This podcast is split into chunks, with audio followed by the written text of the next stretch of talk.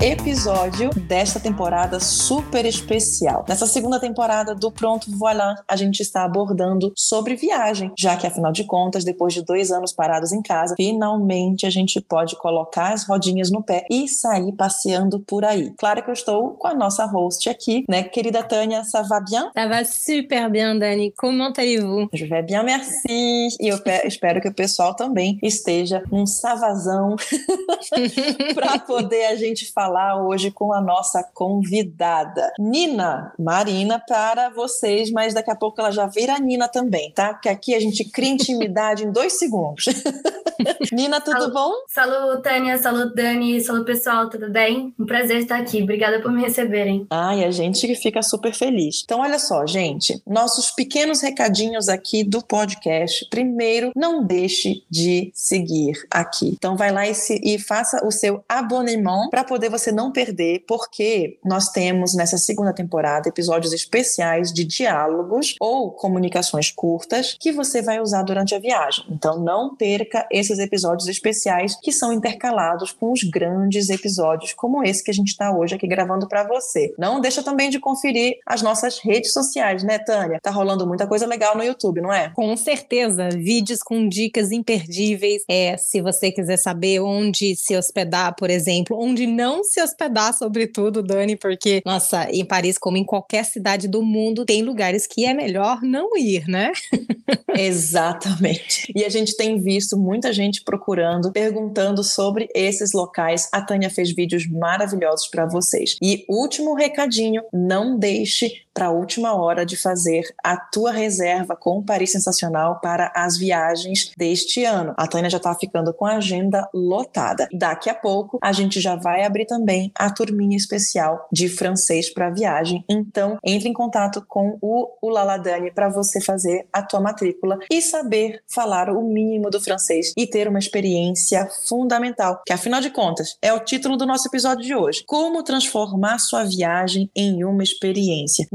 Um pequeno ali, uma introdução bem leve sobre essa experiência super importante, né? E você vai trazer esses detalhes pra gente daqui a pouco. Nossa, gente, experiência de viagem pode tornar tudo muito melhor, né? E eu tô bem feliz aqui de contar um pouquinho como eu penso a experiência e como eu posso colaborar aí com a viagem de todo mundo que tá ouvindo. Dani, mas realmente a experiência ela não pode ser total, assim, sem ter pelo menos o basiquinho do francês, porque faz total diferença. A gente viu isso muito bem é, com os nossos clientes quando eles sabiam o mínimo do francês, algumas palavras básicas, pelo menos, eles sabiam se virar e fez toda a diferença. Mas, Nina, por favor, conte-nos a sua história um pouquinho. Conte um pouquinho também sobre o seu projeto, por favor. Pessoal, como vocês estão dizendo, né? Eu sou a Nina, prefiro que me chamem assim do que Marina. A Dani já deu esse spoiler um pouquinho no começo. Desde criança, eu sempre fui apaixonada por emoções, sempre fui encantada pelo que as emoções fazem a gente sentir, o que, que elas provocam na gente, né? Então, quando eu tava escolhendo ali minha profissão lá com os meus 12, 14 anos, sempre perguntava, né? O que, você quer ser quando crescer? Eu não sabia dizer em uma palavra o que eu queria ser, mas eu tinha certeza que tinha que ter alguma coisa a ver com emoções. E a partir daí, quando eu fui crescendo, com 14 anos, eu comprei meu primeiro livro de microexpressão facial. Eu entendi que as microexpressões são formas de como as emoções aparecem nas pessoas. Me aprofundando sobre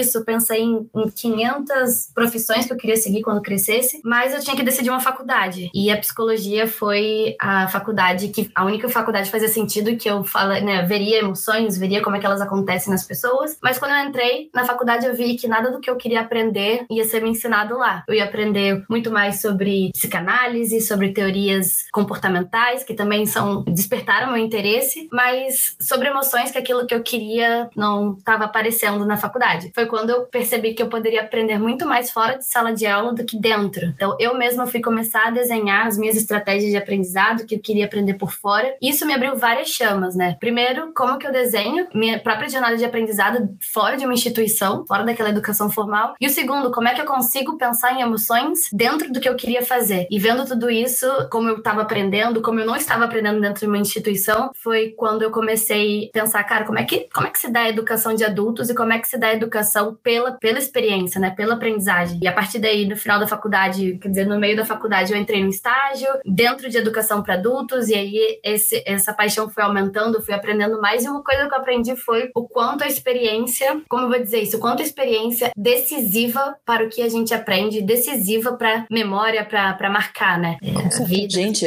eu achei essa, essa questão que você trouxe agora fundamental. Uma das coisas que a gente usa como frase motivadora que, que nos engaja no trabalho do dia a dia, tanto do Paris Sensacional quanto do Laladani, é que a gente aprende através de experiências. E eu acho que esses dois últimos anos nos ensinaram que realmente viver experiências em grupo, elas trazem um aprendizado eterno. Perfeito. E você trouxe um, um ponto muito importante de viver em grupo, né? Ter essa troca. Aqui na Resília, que é meu projeto atual, a gente fala muito de, né, de aprendizagem em comunidade. Hoje a Resília foca muito nas carreiras digitais, então a gente é, é uma escola de programação, mas também é uma escola de marketing digital. A gente capacita para o mercado de trabalho, mas capacita para empregar em comunidade. Então, a comunidade a gente vê como é potencializadora de experiências e, mais do que isso, potencializadora de aprendizado. E como elas geram emoções e como a gente se conecta por essas emoções. Então, foi quando eu percebi que as emoções estavam em tudo que eu estava fazendo, na aprendizagem, estava na, na, criação de experiências, estava na criação de laços para a comunidade. Então, só de estar aqui também, eu sei que eu vou aprender muito com esse papo com vocês. E é mais uma forma de ver como que a conexão gera emoções que gera aprendizado. Então, para mim, tá tudo conectado. E quando a gente leva isso para viagens, no outro contexto, mais uma vez a gente potencializa isso, porque não tem como a gente criar uma experiência sem pessoas, sem levar em conta as emoções que a gente quer ter nas viagens. Nossa, perfeito.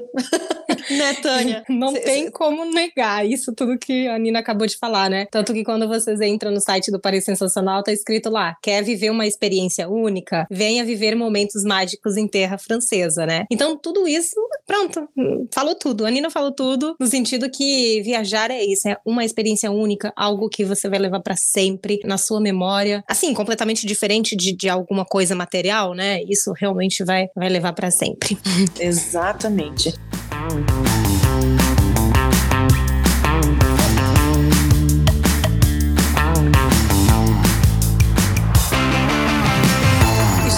Bacana da gente conseguir trazer, porque a palavra experiência parece que ela está sendo usada para vender qualquer coisa. Hoje em dia todo uhum. mundo fala, ah, é porque experiência, experiência, é o que as pessoas estão sedentas. Uhum. Mas a gente precisa ter uma noção, nós como consumidores, do que, que é essa experiência. Porque às vezes a gente vai buscar o alimento, o líquido para matar essa sede da experiência sem entender o que, que é. Aí a gente vai ficar numa busca eterna, buscando o tempo inteiro viver experiências e nunca será saciado. Porque porque eu acho, é, Nina, que a tua faculdade de psicologia ali foi fundamental, porque no futuro você vai conseguir captar melhor do que qualquer outro profissional da área, entendendo por que, que aquela pessoa não consegue saciar a sua sede naquela experiência que ela está vivendo, porque existe um outro conflito interno que ela precisa entender em si para poder absorver 100% aquela experiência vivida dentro do momento e da percepção pessoal que ela está. Gente, eu sei que é profundo, mas vocês sabem, vocês já estão acostumados comigo. Tem uma temporada inteira que vocês já viram filosofando, né, Tânia?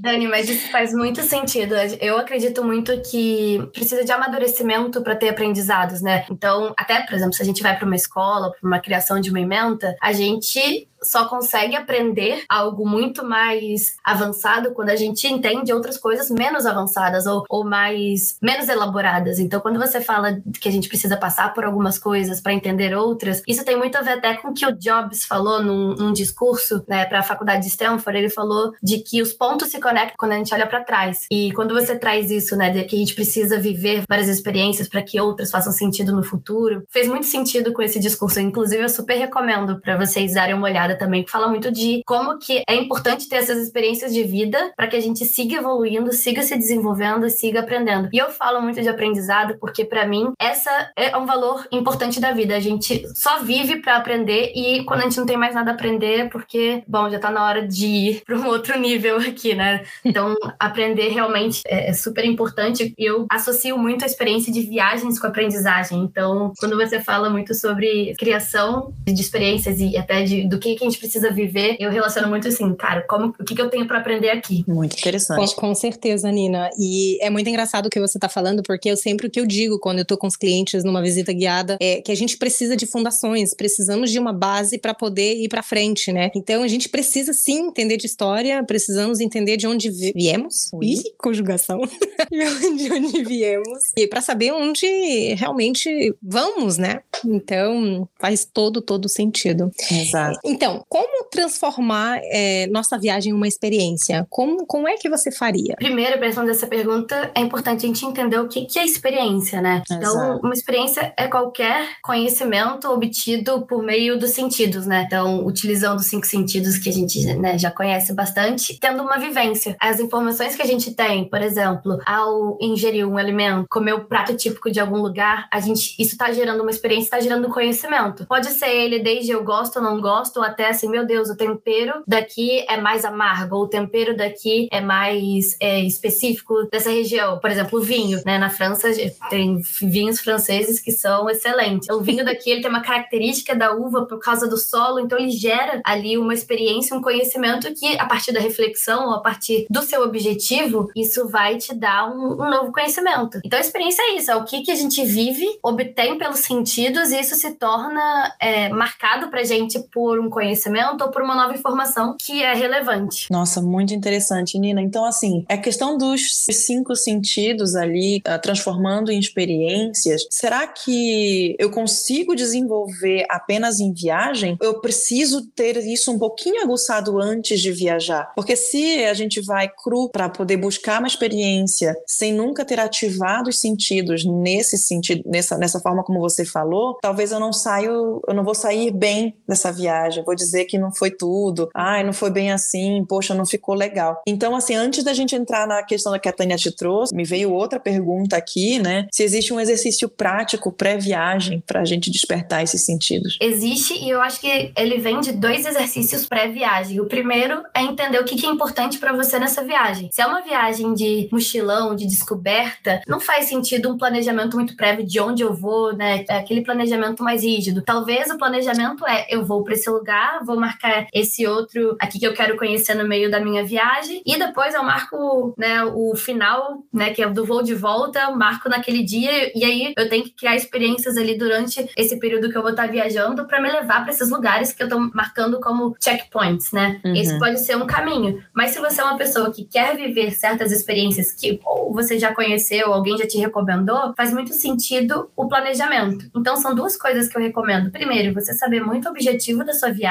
e segundo, dado esse objetivo e dado as experiências que você quer viver, você desenha esse planejamento, né? Por exemplo, tenho eu mesma, eu não gosto de passar por muito perrengue na viagem. Então eu preciso ter minimamente é, acomodações bem definidas. Mas eu tenho muitas amigas que gostam de viver certos perrengues, de conhecer pessoas e até dormir na casa delas, né? Tenho amigas que foram pra Índia que falaram: ah, eu fui viajar, tinha um, um local, tava no, no hostel, fui viajar pro interior da Índia, conheci uma família, dormi na casa deles e voltei no outro dia. Então depende muito da experiência do que cada um quer viver, né? Eu gosto muito também de entrar ali, de conhecer as pessoas, trocar vivências, entender como é que é o dia a dia daquelas pessoas na prática. Então tem pessoas que vão preferir os pontos turísticos, tem pessoas que vão preferir para o interior para ver a vivência, para ver tudo aquilo que não é turístico. Então depende muito do, de que tipo de experiência você quer viver e a partir daí desenhar, né, a experiência. É claro que eu também acho que o planejamento ele não tem que ser totalmente rígido, porque também faz parte da experiência você viver com a espontaneidade do momento. Uhum, sim. Então, Isso faz é. toda a diferença, se permitir, né? Viver. Sim, tem que deixar uma parte de leveza no roteiro, né? Não pode ser tudo muito rígido, como você falou. Mas, Nina, só para meio caminho entre o dormir no local, tiver toda a experiência no hotel, pode também reservar os passeios com a gente para viver com uma parisiense, saber como é a vida em Paris, sendo uma verdadeira local durante um passeio de sete horas ou até menos, para realmente vivenciar esse tipo de, de experiência. Com certeza, eu acho que quando você tem é, indicações de pessoas que já viveram essas experiências e que, dependendo do que você quer viver, você confere com alguém, de novo, voltando para a comunidade, eu acho que o seu passeio fica muito melhor e você se sente muito mais segura de estar tá vivendo experiências que são experiências, vou chamar assim, verificadas, como os termos que a gente usa na, na internet, né? Você tem um perfil verificado, mas experiências que são verificadas de qualidade. Assim, cara, uhum. viva isso, viva isso, Exato. você vai tirar muitas coisas coisas. Então, quando você tem esse aconselhamento, quando você tem esse direcionamento, é sensacional. Isso também faz muito paralelo com o design de aprendizagem, né? A gente quer que os alunos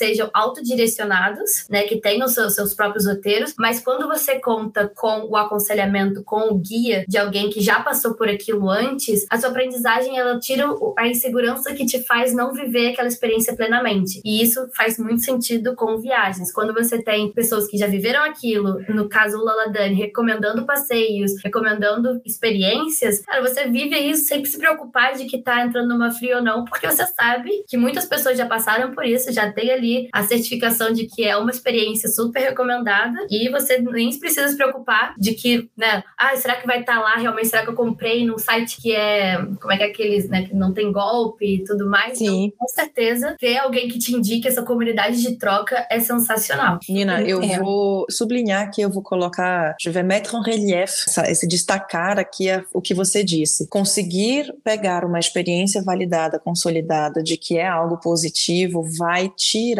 o medo de você fazer a insegurança. Gente, para mim, isso aqui, eu fiquei, com, eu fiquei com essa frase aqui latejando enquanto você estava continuando a discorrer sobre esse tema, porque é muito importante a gente usar as ferramentas que existem hoje e não ficar naquela questão de que, poxa, eu não vou pedir ajuda. Isso é para tudo na vida. Tô, tô aqui colocando para tudo. Às vezes a gente fica naquela questão de que eu não vou fazer algo, eu não vou aprender algo, porque sozinho eu não vou conseguir. E não, você não vai, você precisa do outro. Nós somos seres humanos, nós precisamos uns dos outros. Existem serviços que a gente pode pedir ajuda e que são pagos, são pagos por questão de profissionalismo. E uhum. eles vão dar o sangue para fazer com que aquilo seja feito da melhor forma possível para você. Pedir ajuda não é sempre pedir algo gratuito. A gente precisa tirar isso também da cabeça do brasileiro, que às vezes a gente só quer ajuda se for gratuita porque a gente é pão duro e não quer, não quer gastar. Às vezes, gente, abrir a mão e pagar por um profissional para te ajudar, seja na área que for, viagem, pagar um curso que vai te ajudar a te reorientar, fazer um curso da Resília que vai te abrir a mente para você conseguir um novo emprego, seja pago ou seja. É, tem coisas que são gratuitas ou, ou enfim. Mas a gente precisa abrir mão disso e começar a se planejar, porque vai ter retorno. A gente precisa reconhecer o valor daquele serviço que tira com a mão o peso da insegurança e joga fora essa insegurança para você. É para isso que a gente está aqui em sociedade. A gente precisa dos outros para ajudar a ir para frente. E às vezes essa ajuda é nesse ponto fundamental, tirar o medo, a insegurança para que a gente possa continuar o nosso caminho. Perfeito. E quantas histórias a gente ouve, né, de, de que o barato sai caro, de golpes na internet. Então, ter alguém que te ajude e que é especializado nisso te tira tanta essa insegurança que, cara, você tem certeza que o processo vai dar certo porque você confia naquelas pessoas, você confia no trabalho delas. E quando você tem, né, mais pessoas que viveram aquilo, cada vez mais você, é, você já acredita que a experiência funciona, né? Então, quando uhum. você falou, né, de criar essa comunidade, de um se ajudar, né? Até o ponto que eu achei muito legal é indicar pessoas que já passaram por isso para essa troca acontecer. Até pontuando Sim. aqui, antes da, do papo, Dani me indicou uma pessoa, porque eu vou fazer uma viagem, ela já me indicou uma pessoa para falar exatamente isso, é exatamente essa criação de, de relações, de, de comunidade, de troca, que é o valor da, de criação de experiências. Porque como é que você vai saber o que tem para viver lá se ninguém te fala, se ninguém te indica, se você não pesquisa, se você não vai atrás? Então, o planejamento é muito baseado assim, cara, eu quero viver isso. O que, que tem aí para mim? O que, que eu posso fazer, sabe? O que, que o pessoal do Ladani me recomenda dentro desse meu objetivo aqui. Então, é exatamente isso.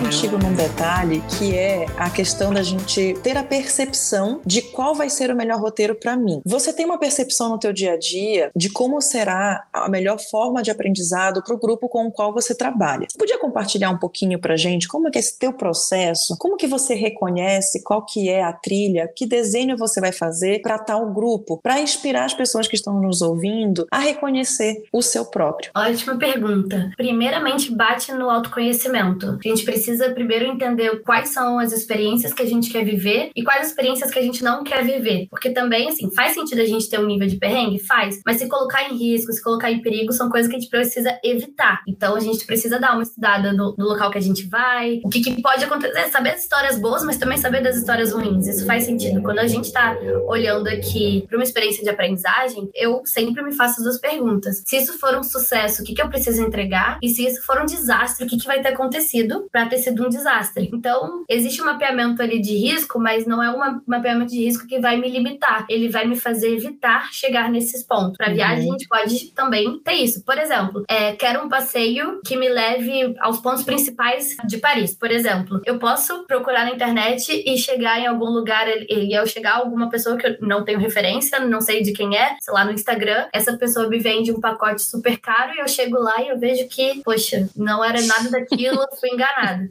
Então faz sentido você perguntar para alguém que já foi lá, então essa pessoa vai dizer: "Ah, poxa, eu fui, fiz esses passeios aqui com a ajuda lá do, do, do pessoal do Laladani, fiz esse outro pessoal aqui com indicação aqui da Tânia", e aí criar o seu roteiro de viagem. Então faz muito sentido você ter o contato de pessoas que já fizeram aquilo antes. Eu via muito, tinha grupos muito fortes no Facebook pro pessoal lá que vai para Disney, por exemplo. Tem outros pontos ali muito importantes do pessoal, né? Mochilão pela Europa. A galera troca bastante informação. Então é buscar esses grupos, buscar agências especializadas, como o Ladani principalmente, e, e aí você desenha, cara, isso aqui é importante para mim numa experiência, isso aqui não, eu não eu quero evitar a todo custo. E aí você desenha a partir disso. Isso vai desde, cara, necessidades básicas de o que é importante de conforto, né, para dormir. Por exemplo, para mim é muito importante ter um chuveiro com água quente, aquela, aquele chuveiro relaxante. Nossa, por favor. e que seja só teu, né? Eu tô nessa Exato, fase. Exatamente. Eu não, eu não tô mais na fase de que eu quero eu vou estar tá lá. Exato. Gente, eu já tive aqui, uma, eu já acho que eu já contei, eu não lembro mais, mas tá, não sei se eu não contei, conto de novo. Mas de uma experiência de um albergue que eu fui, que o banheiro, o chuveiro era do lado dos toaletes, tudo um do lado do outro, e eram dois chuveiros, e estava eu tomando banho, e de repente tinham cinco homens dentro do banheiro junto comigo. Tu fica como? Meu Deus. E o chuveiro, ele tinha algum, alguma proteção? Ou era aqueles abertos assim? Não, graças a Deus tinha proteção. Mas pensa que horas que eu saí dali de dentro. Meu Deus. Eu não conseguia me enxugar. É, na hora que eu vestia a calça, enxugou a perna também, entendeu? Então, assim, não tenho mais idade para isso. Vai estar tá na minha lista de coisas que eu não quero viver. Eu Perfeito. nunca tive idade. Quando a gente olha para aprendizagem barra viagem, acho que também vale falar assim, cara, o que, que eu quero sair dessa viagem? Tipo, o que, que eu vou me sair satisfeita dessa viagem? Então, é já ter esse planejamento prévio do que, que você quer levar, né? Tipo, quais memórias você quer levar? Eu gosto muito de ter primeiras vezes. Então, eu fui para Manaus, minha primeira vez foi saltando de paraquedas. Fui para Abrolhos, aqui na Bahia, né? Eu fiz viagens muito mais próximas por aqui. Minha primeira experiência foi fazer mergulho, dormir num barco, por exemplo. Então, depende muito de, de quais tipos de experiência você quer ter. E é sempre pontuar assim, cara, daqui a pouco eu quero, né, depois que eu passar por essa experiência, eu quero ter o que para contar? Que história eu quero contar? E é pensar nisso e também contar com a própria autenticidade, né, a própria espontaneidade da viagem e permitir que isso também aconteça. Com certeza. Nina, me diz uma coisa só, porque, assim, quando a gente fala na palavra de experiência, todo mundo pensa, ah, sim, lógico que tendo muita grana, a gente gente consegue uma experiência incrível, né? Mas e daí as pessoas que não têm tanto dinheiro e que gostariam também de, de passar por essas experiências incríveis, o que, que você acha? Você acha que é possível sim? Óbvio que são experiências diferentes, mas gostaria de ter o seu sua expertise aqui no assunto. Claro que o dinheiro, assim, definitivo para você ter experiências, por exemplo, assaltar de paraquedas em Dubai vai ser horrivelmente caro. Então você precisa, você precisa também saber que tipo de experiências você consegue colocar no seu budget. Às vezes faz sentido você esperar um pouco e ter uma experiência maior quando você tiver economizado mais. Então é tudo muito do planejamento e das pessoas que você conhece que vão te dar essas, essas dicas, né? Dificilmente você consegue fazer algo que tá fora da sua realidade. Uhum. Precisamos ser realistas, mas é muito importante você saber, assim, cara, o que, que é importante para você se você consegue. Então pesquisa antes é fundamental. Eu achei super interessante essa forma como você separou, né, do que que para mim vai ser importante eu ter na viagem viagem e o que, que pode acontecer como erro, e da coluna do que, que é importante, tirar dali as primeiras experiências, porque planejar é fundamental. E aí, com esse planejamento, daí chega, né, Tânia, a possibilidade de fazer um passeio mais especial, tipo, por exemplo, um passeio de balão, umas coisas, coisas mais especiais, assim, que a gente tem na nossa mente que custam caro, ou então simplesmente uma, uma visita guiada que às vezes para uma pessoa é, que está ali lutando há anos para conseguir fazer uma viagem, fazer uma visita guiada custa caro. E aí ela consegue ver que, poxa, aquele ponto vai ser fundamental para ela. E aí, às vezes, a gente vive comendo coisas mais baratas, exclui o valor de um, uma refeição mais cara, às vezes busca o dia do, do museu que é gratuito e vai fazendo concessões para que aquele valor seja direcionado à experiência que você pontuou na tua coluna como essencial para tua viagem. Sim, exatamente, é o que a Nina acabou de falar, né? Por exemplo, eu já tive clientes que é, eram super focados em gastronomia francesa, então eles decidiram colocar todo o dinheiro disponível é, em restaurantes estrelados Michelin, em tour gastronômico com a gente, é, enfim, já outros queriam fazer, por exemplo, esse passeio de balão no, nos castelos do Verde Loire, que é um momento assim incrível, mágico que a gente vai ter que fazer em julho. Vamos ter que fazer, não tem nem noção. Meu Deus do céu, gente, eu não Só vou, coloque eu vou ter... é, despertador cedíssimo.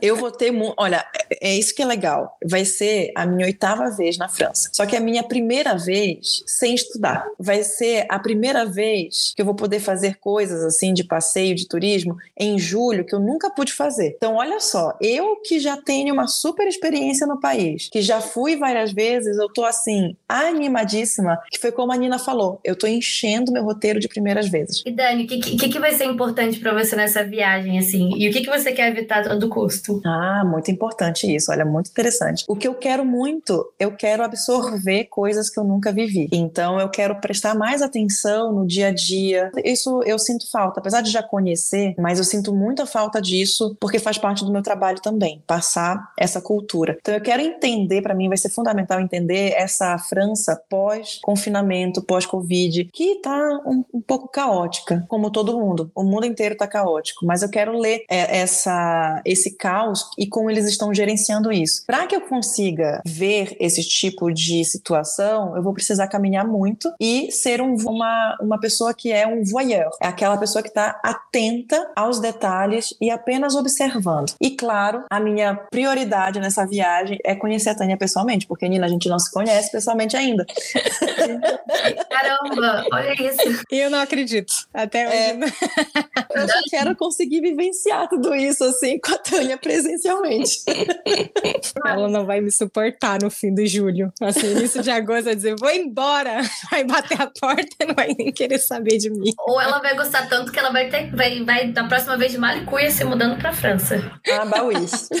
Vai ficar três meses, que é o que o visto permite. Exato. E bom, e o que, que eu não quero vivenciar nessa viagem? Coisas que, que me deixem em situações de perigo. Tudo que eu puder evitar de situação de perigo, que eu puder né, não fazer que vai me causar situações de perigo, eu vou evitar. E, evitar também gastos desnecessários com relação ao mau planejamento de um restaurante. Ai, não consegui agendar e tal. Eu vou, quero evitar essa parte. E o que mais? É, daí já dá para tirar dois cuidados que você precisa ter né, na hora de planejar essa viagem. E eu tenho mais uma pergunta para você, Dani, para sua viagem. Se, se você puder, sei lá, no final dela, ter três coisas que você quer dizer sobre, tipo, três interjeições, três é, frases, quais você quer ter de, tipo, impressões que você viveu? Uhum. Durante 30 dias eu renasci, uhum. porque vai ser, né, a primeira viagem depois de muito tempo e tudo. Tive a melhor experiência da minha vida e uhum. voltei como se eu tivesse feito uma especialização em cultura. Quais dessas emoções você quer sentir nessa viagem? Você já vai me fazer chorar, Nina?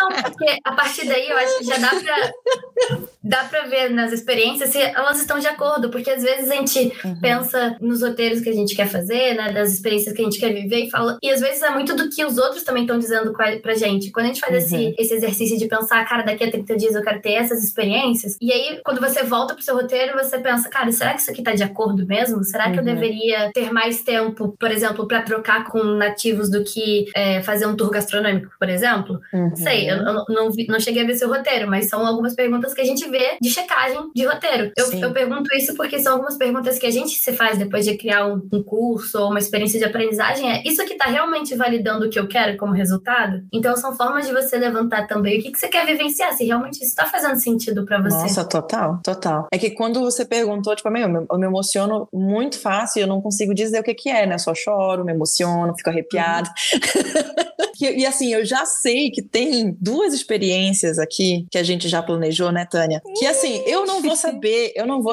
eu, eu não eu não sei como é que eu vou me comportar. eu só sei que assim, muito provavelmente eu não vou nem me maquiar para ir nesses dois lugares, porque eu vou chorar horrores de tão emocionada que eu vou ficar. Tô até curiosa. É.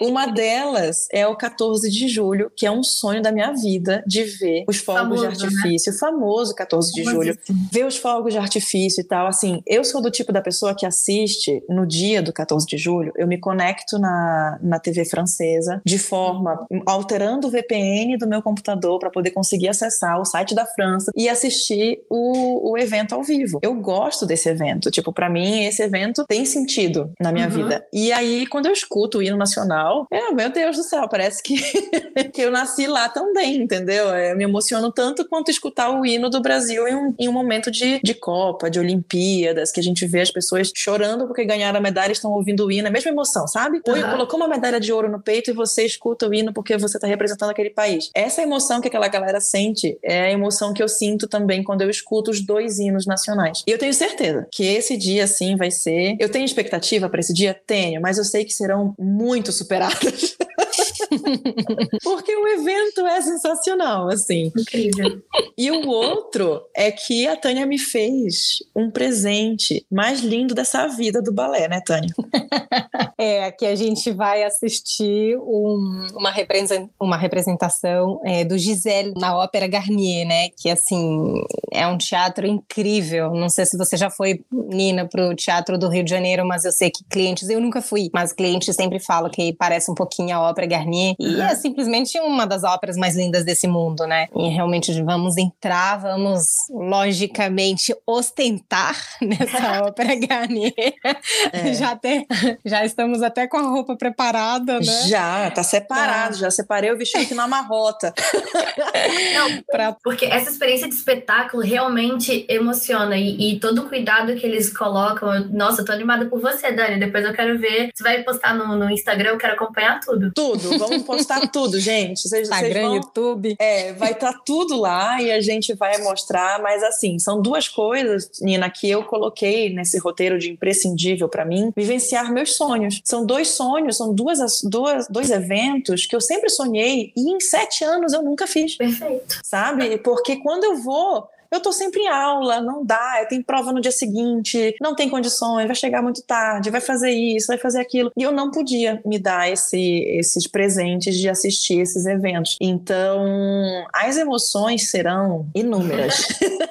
é, você spoilou, na verdade, dois eventos, mas teremos muito mais experiências. E não vamos falar mais dois. E ponto final. Não, mas o spoiler até foi bom, porque eu vou ficar grudada na, na viagem da Dani, com certeza, pra ver cada uma delas, porque eu tô animada também pro que você vai vivenciar nesses 30 dias aí também. E uma coisa que é, que é legal de ver, Dani, quando, enquanto você estava falando, é porque a gente pode conhecer muito mais de você, assim, do que, que você vê como importante. Então, por exemplo, o seu sentimento de pertencimento com a França mostra que o que você tem feito aqui, né, com, o seu trabalho é muito mais do que é, um trabalho. Você não tá fazendo isso porque, ah, dá dinheiro no fim do mês. Você tá fazendo isso que você acredita mesmo. Isso tá um ponto importante. Eu tava lendo agora há pouco o livro da Nike, ele fala da convicção. E como que as pessoas dizendo pra gente, né, cara, eu fiz isso, vivenciei isso, é sensacional, faça. Não tem outra forma de você não querer vivenciar isso também. Então, eu já estou aqui, terminando esse, essa gravação, vou, vou marcar minha viagem pra França também, vou falar com o Lola Dani, porque olha, é,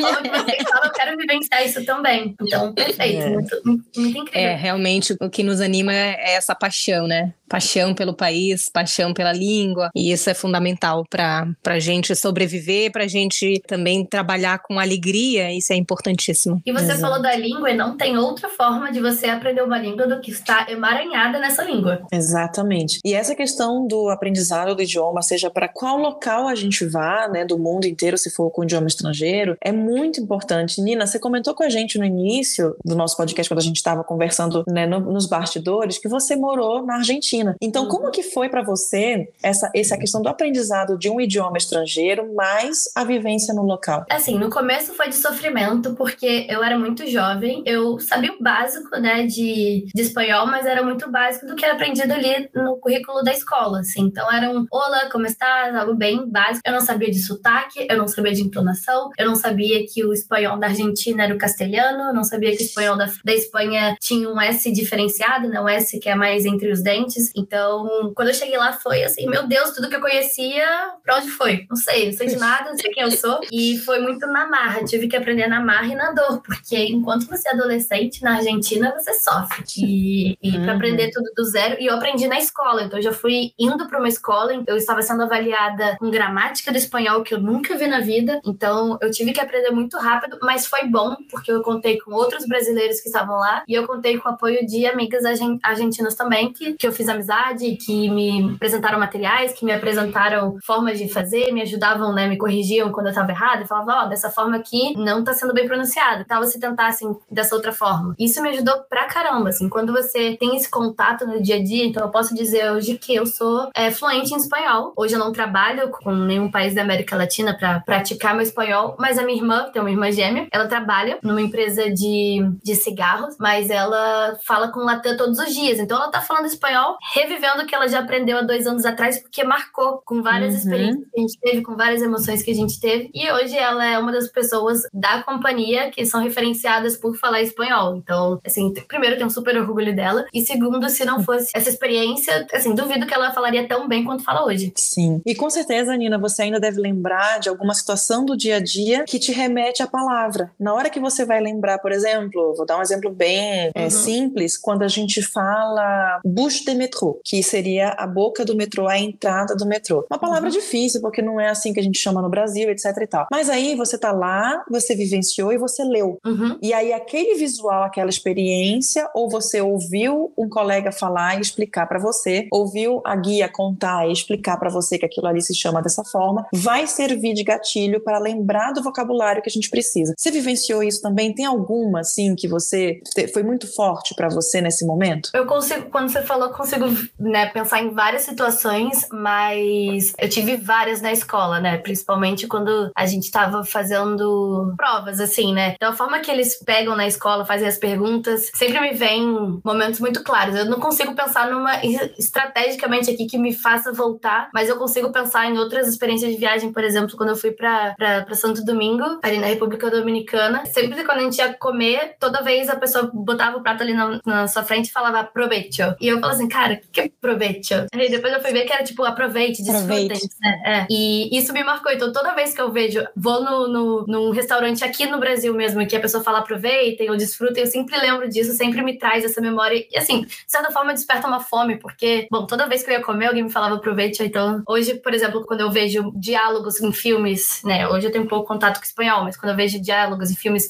em que tem essa palavra, tem uma sonoridade muito parecida, me remete a esse tempo. É... Legal, legal. Eu acho que isso acontece direto, assim. E aí, com certeza, emaranhado nessa experiência de você ter observado a vida ao teu redor, tem também, como você estudou, a questão dos erros, né? Às vezes você falar uma palavra e as pessoas darem risada porque não tem a ver, a gente aportunhou, né? Fez o, o portunhol da vida, misturar o português uhum. com o espanhol. E aí a gente errando começou a aprender. Para mim, eu tenho várias dessas, por exemplo, é, tem uma que eu acho que eu nunca contei essa pra Tânia, que foi como eu aprendi a pronúncia de um sobrenome de um general que é nome de rua na França inteira. Tava uhum. eu andando com as minhas colegas em Vichy, e aí as pessoas, né, minhas colegas francesas, pessoas de idade, assim, de 50 para mais. Aí eu fui lá e aí eu falando assim: ai, que legal, é, eu vejo essa avenida aqui, essa Avenue Fóquia, em tudo quanto é lugar. E aí foi essa reação, tipo, todo mundo caiu de dar risada. Porque eu falei, né, e lembra do som do inglês, e daí ficou assim, todo mundo dando risada, porque a pronúncia é Foch. C'est le Maréchal uhum. Foch. E eu chamei o Maréchal de Maréchal Foch. E assim. foi uma, um mínimo, uma coisinha, uhum. assim, né? Um detalhe, mas eu lembro tanto dessa correção, dessa, dessa de eu estar vulnerável a errar, e eu não estava nem aí, eu errei mesmo, e as pessoas me corrigiram, sabe? Não, e, cara, você falando me lembrou, assim, da, de uma cena icônica, porque, bom, eu tava, como eu falei, né, eu tava numa escola que era totalmente argentina, só tinha argentina na minha turma, e eu tinha que fazer uma apresentação, eu lembro até hoje, era sobre Rússia. A gente tava falando de Moscou e Nossa. era numa aula de geografia, a gente tinha que falar sobre. Então, imagina, eu, uma pessoa falante da, né, da língua portuguesa nativa, falando uma língua espanhola e falando de palavra, com palavras russas que eu tinha que procurar no tradutor antes porque eu não sabia pronunciar. E aí eu tava apresentando esse trabalho, eu tinha, sei lá, menos de seis meses de, de, de casa na Argentina, e eu lembro de estar tá apresentando minha parte, era um trabalho em grupo, e todo mundo olhando para baixo, era uma turma inteira, sei lá, de 30 pessoas olhando para baixo, assim, sabe, com vergonha alheia. E a galera começou a rir, eu só vi as costas se mexendo assim. Eu queria que o, que o chão abrisse e me tragasse, assim. Foi, foi uma das situações mais vexatórias que eu passei na minha vida. E assim, eu não sabia o que fazer, eu só queria acabar lá apresentar. E aí depois, assim, uhum. eu tive um amigo que já tava morando lá há muito tempo e ele foi me ajudando. Ó, ele pontuou algumas palavras, achei legal que ele não falou de tudo que eu falei errado, ele pegou umas três ou quatro e chegou assim, ó, da próxima vez, essa pronúncia aqui, fala dessa outra palavra. Aí você falou uma palavra que é só em português. Então, assim, também contei com o apoio desse meu colega que me ajudou bastante. Exato. Se não fosse isso, eu, eu nunca voltaria pra escola. Gente, eu imagino. Meu Deus do céu.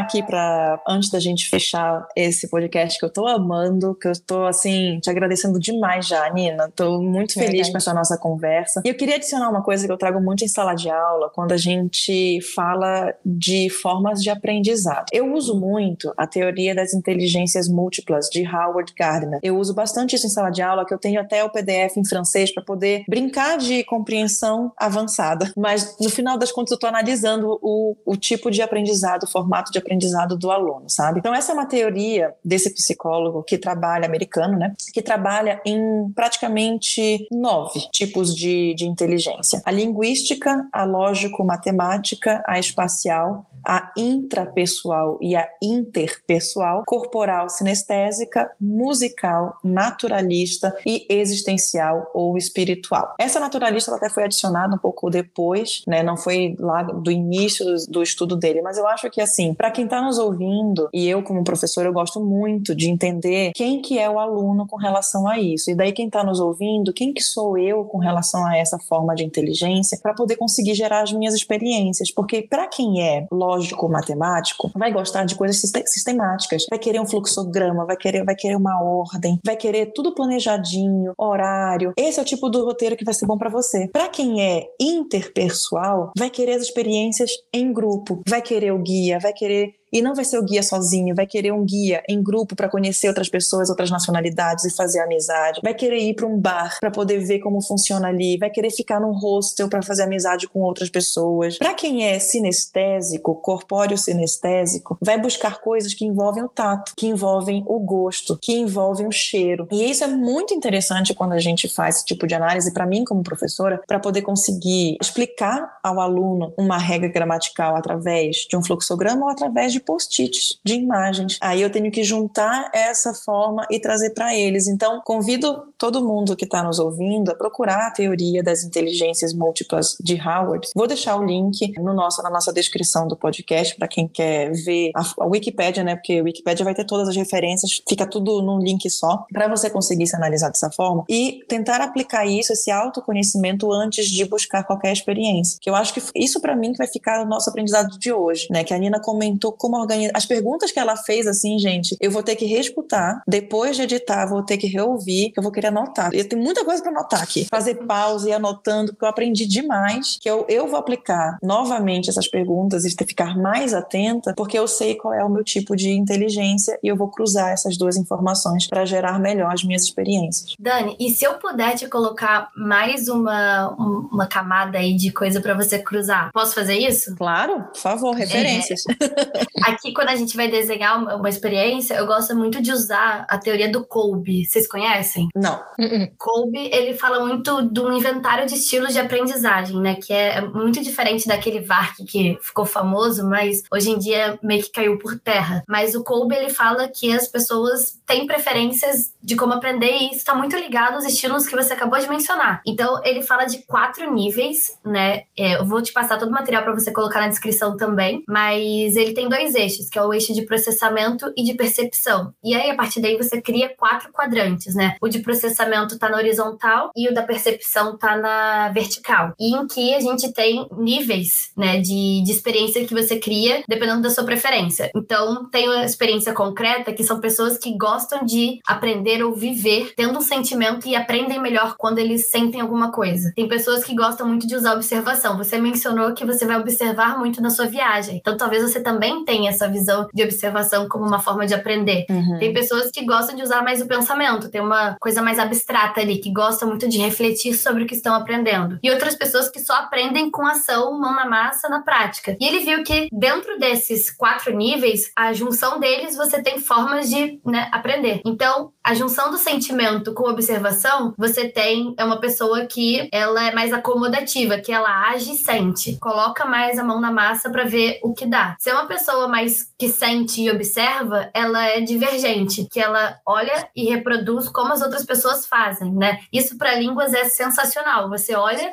e reproduz o que as, as pessoas estão né, fazendo. Então, você certeza. percebe a pronúncia e repete. Então também é uma forma de, de você aprender. Tem as pessoas que gostam de observar e pensar sobre aquilo que estão observando, né? São as pessoas convergentes, que ela deduz a partir, né, por exemplo, do funcionamento de como o aparelho é, ou por exemplo, você vai, né, para um para Nice, observa como as pessoas estão vivendo as suas vidas e a partir daí você pensa sobre como é que é o estilo de vida, quais são os elementos da cultura que aquela sociedade, né, tem de importante para si. E também tem o pensamento e a ação, que é o assimilador, que ele pega e segue tintim por tintim o manual. Normalmente vai ser aquela pessoa que vai pegar o roteiro de viagens e vai rigidamente seguir aquilo, porque foi aquilo que ele projetou para a viagem, mas é uma pessoa que é muito fácil de colocar a teoria na prática. Então vai ser aquelas pessoas que você vai dizer, ó, oh, esse aqui é o você vai viver isso e aquilo outro, ele vai viver aquilo tintim por tintim e vai sair muito satisfeito, porque é assim que ele gosta de fazer. Então, a partir desses quatro níveis aí que do Kolbe, a gente pode até ver como que as pessoas preferem não só aprender, mas também como que elas preferem vivenciar essas experiências. Eu acho que é uma super reflexão também para quando você for criar seu roteiro de viagem. Incrível. Juntou as duas assim, muito interessante, Nina. Te agradeço muito. Vou ficar guardando o material, vou colocar pro pessoal aqui também, né? A gente vai citar também nas nossas redes sociais caso venha mais links. Então fiquem atentos às nossas redes, mas faz muito sentido. Que bom, fiquei feliz.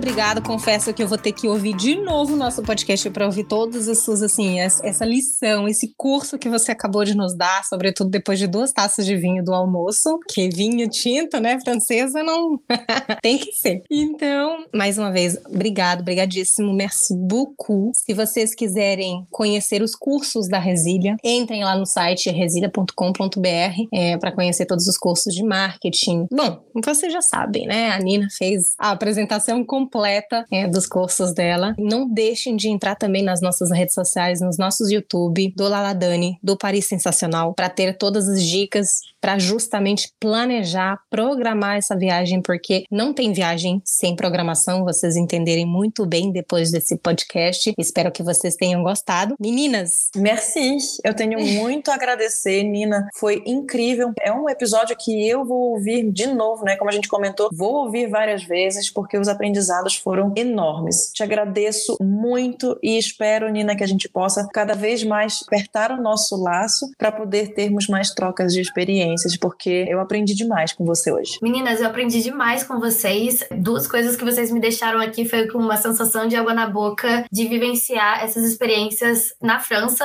em Paris, com certeza. Vou ir na, na Bastilha lá, com certeza. E eu vou acompanhar também Dani na sua viagem. Dani e Tânia aí durante esses próximos 30 dias. Muito obrigada por me receberem, adorei trocar com vocês. E foi um desafio bem grande pensar no que eu penso pro dia a dia na aprendizagem, focada em viagem. E foi uma, um super presente que eu com certeza vou aplicar na minha próxima viagem, que também vai ser aí por junho e julho. Muito obrigada. A gente que agradece. Alors, gens, fiquem então com esta pulguinha atrás da orelha. Vamos tentar aplicar o que a gente aprendeu hoje aqui e a gente se vê nos próximos episódios. Alors, Tânia, merci. Bon après-midi pour toi, bon après-midi. Para nós, né, pra gente aqui ainda, para mim, para e pra Nina, no dia que a gente tá gravando hoje, eu te desejo um bon appétit, que daqui a pouco a gente vai almoçar.